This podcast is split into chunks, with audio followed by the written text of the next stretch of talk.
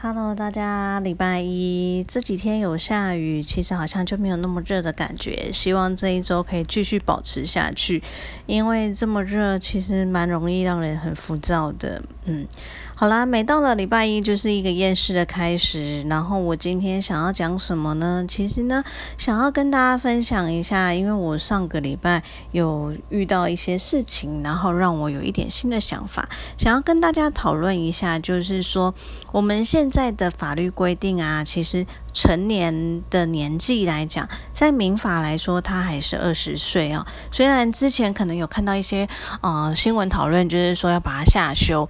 到跟刑法一样是十八岁，但是呢，在目前还没有通过的情况下，其实民法的呃成年还是二十岁。在二十岁之前呢，就是一个我们所谓的未成年人。未成年人他就必须要法定代理人帮他做很多事情。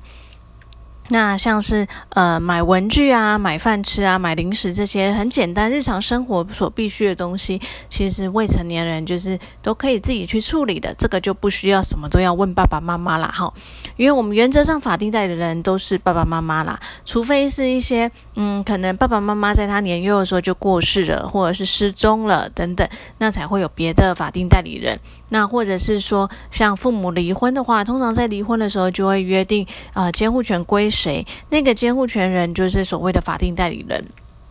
好，会想要跟大家讨论这个东西，是因为上个礼拜有处理到一件案子，就是一个未成年人跑去买机车，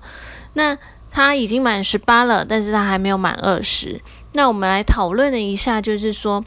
机车它到底是不是属于一个日常生活所必须的？很多人会觉得说啊，其实蛮多大学生一上大学也还没有满二十啊，可是他可能就已经会有机车了啊，而且他可能是在嗯别的县市读书，那其实机车或许对他来讲很重要。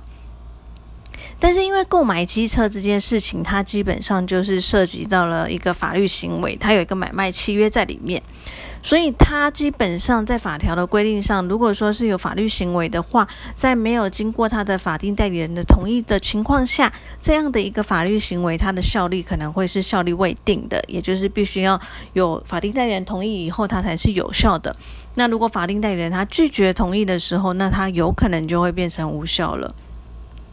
其实之前在处理问题上就曾经遇过几件，都是这种跟未成年人有关了。那这一次是因为机车，那机车行的老板很坚持，就是说满十八岁就可以买了，不用法定代理人的同意了。那他也知道他没有，他是还没有满二十，他只有十八。那那一天现场我们就是在沟通这件事情。那因为机车老板。就真的很机车啊，然 后他的态度就是很不好，他很坚持他的认知就是十八岁就可以买了，不用法定代理人同意。那由于态度不佳，所以后来就被我凶了一下，这样子好。那所以我也就想说要跟大家分享一下。那如果说今天法定代理人没有同意的情况下，那就会变成你这个买机车的行为它就是无效的。无效的话，那就会变成大家各自回复原状嘛。那回复原状的同时，可能就会有，哎，你如果已经机车已经骑啦，已经使用啦，或者是有磨损等等的，那是不是就要付一些赔偿？同样的问题之前也发生过，就是说，嗯，爸爸妈妈离婚，那法定代理人就是监护权人，其实是呃共同的监护的。那在这时候呢，这个未成年人可能就是高中毕业嘛，想要去毕业旅行，那父母一方有同意，就是说他可以去订这个票啊，要去哪个国家玩啊这样子。然后后来呢，结果发生问题的是。父亲就是另外一方就对了，不愿意让他去。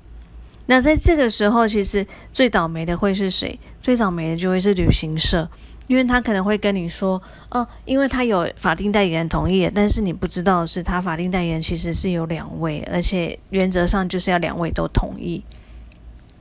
所以其实有时候像讲到这边，我们就会说到，有时候离婚的时候啊，人家都会就是为了小孩子的监护权吵个不停，然后到最后就会觉得说，啊，我们一人一半啊，这样大家都不要吵。但是其实说老实话，小孩是人，他不是东西。你要一人一半的时候，其实就会出现很多麻烦。我们通常呢，大部分都比较不建议共同监护啦，也就是我刚刚说一人一半，因为有时候这就会变成夫妻之间。持续的不断吵架的来源啊，因为可能呃要去哪里就学，能不能出国或是什么等等的，一方不同意的时候，那就等于受害者就会是那个小孩，因为他或许就是想要去啊，然后因为你们父母关系不佳或是怎么样，所以导致他不能去，其实他也蛮倒霉的。好，那我们刚刚讲到，就是说，假设如果今天买东西的情况下，像我们刚刚回到刚刚说的那个买机车好了，好，如果说今天他买机车的同时啊，那老板如果老板人很好啊，他很守规矩啊，他有说啊，你可不可以把比如说这个法定代理人同意书啊，让父母签一下，我这边确认你有经过你爸妈的同意，那我才卖你之类的。这个时候，假设啊，这个未成年人他把这个同意书拿回家以后，他没有给他的爸爸妈妈看，他就自己签了。然后呢，自己签了爸爸妈妈的名字以后，再交给机车行老板。那老板他不会去盯着你看你们是不是真的父母亲签，对他来讲，他这个同意书就是希望你们这父母这边要做同意的动作。那这个文件对他来讲也是他自己一个自保的动作。那今天。你这个未成年人，你可能自己签了这个父母的名字，然后还跟老板讲说：“哎，这是我爸妈同意的啊，等等。”在法律上，我们会认为你这个未成年人，你有一种有点像是施用诈术的一种行为啊，你就是一种骗呐，哈。那因为你都已经能有能力去骗了，基本上其实法律它通常都是比比较保护未成年人的。可是既然你都这样的一个情况下的时候，这个时候其实法律就会反而转向的是保护这个被你欺骗的人了。所以在刚刚我们提到的机车这样的一个情形下呢，就会变成本来如果说爸妈是不同意的情况下，这个买卖机车的交易行为它就会变成无效的。可是呢，现在反而因为你有一个诈骗的行为，就算你爸妈是不同意的，他还是会变成是一个有效的。也就是说，这个买车这件事情它就是成立的。那事后你也不能主张说啊，你是未成年人，没有经过法定代理人的同意啊，等等，这就是没有办法的。那因为我们上周我遇到的案子，就是它比较特别的是说。呃，机车老板他自己承认，他知道他没有满十八，呃，满没有满二十。那因为机车老板很坚持十八岁就可以买了，等等的哦，所以在这个部分是比较没有问题，他的法律关系就相对比较单纯了。可是呢，复杂的地方就出现在说，因为一台机车现在一台机车好像都很贵啊，大概六七万等等的哦。那这个未成年人没有办法一次付清这个钱，那他势必就可能。会面临到，就是说可能会去跟资融公司签约啊，就做一个类似贷款的动作。那资融公司这边，其实说老实话，他们这边就会相对的比一般机车行严谨，所以他就一定会有签这些啊父母法定代理人的同意书等等。那这个案子最麻烦就是出现在这个未成年人他有。到签就是为钱伪造他父亲母亲的名字去签名这样子，那在这边呢就会出现说啊，这个法律行为可能就会是有效的了，而且呢，通常其实到资融公司这边来讲的啊，其实如果你有做汽车贷款，你也会知道。通常你付的钱绝对比你实际就是要买的这个东西的钱还要多，因为他们里面一定会加利息，而且他们通常也不太会让你提前还款，那可能还会涉及到违约金，所以到最后就会发现说，可能要付给资融公司的钱会比基层老板退还给你的钱还要多。其实这时候最倒霉的是谁？就是父母，因为父母就会觉得说什么你这个就是怎么讲，嗯。败家子嘛，也不是，反正就是你这个屁孩，就是做了这些事情，然后还要父母承担，对。可是因为没有办法，因为原则上其实我们法律已经尽量的去保护未成年人了，对。为什么今天这一集感觉好像很严肃？诶，我也不知道诶。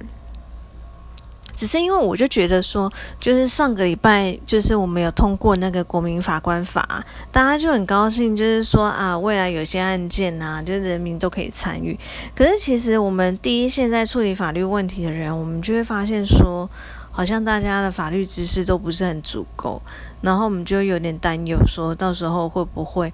就变成好像什么都是感情来决定一切，所以我就觉得好像我应该要跟大家多分享一下，就是我平常接触到的一些案子。那嗯，希望这一集不会那么严肃到大家就是听到个两十分钟、三分钟就把它结束，不想再听了。因为我礼拜三还想要跟大家分享另外一个，就是有关于遗嘱的，就是也是我。朋友前阵子遇到的事情，那可能就会跟先前跟大家介绍的遗嘱就稍微有相关了。那也会跟大家讲一下，就是平常在处理案件中，我们会发现说各行各业的一些美美嘎嘎啦。对，好，不好意思哦，今天礼拜一还让大家听这么无聊的一集，希望礼拜三那一集可以讲的有趣一点。嗯，好，就是这样啦。礼拜一大家加油，我们礼拜三见喽，拜拜。